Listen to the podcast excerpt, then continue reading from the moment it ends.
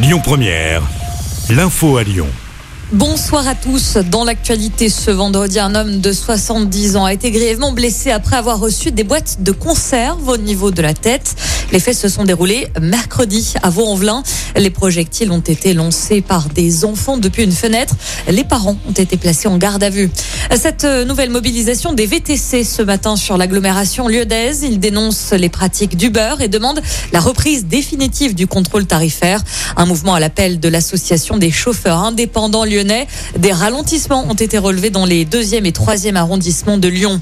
Une autre mobilisation ce vendredi en fin de journée, cette fois-ci à Lyon, pour dénoncer les violences faites aux femmes. Ça se passe sur la place de la Comédie. Une manifestation à l'appel du collectif Droits des femmes 69. Depuis le 1er mai, neuf féminicides ont été commis, dont quatre dans le Rhône, dénonce le collectif. Petit rappel, les électeurs sont appelés aux urnes ce dimanche dans le Rhône pour le premier tour des élections législatives. Les bureaux de vote sont ouverts de 8h à 18h, sauf pour certaines communes où il sera possible de voter jusqu'à 19h. C'est le cas à Mézieux, Saint-Priest ou encore Caluire-et-Cuire. Et puis concernant Lyon et Villeurbanne, c'est jusqu'à 20h. Coup d'envoi du festival de la BD à Lyon aujourd'hui jusqu'à dimanche dans plusieurs endroits de la ville. Retrouver des auteurs français et étrangers au programme des masterclass, des expositions, des ateliers ou encore des séances de dédicaces, notamment à l'hôtel de ville ainsi qu'au théâtre des Célestins.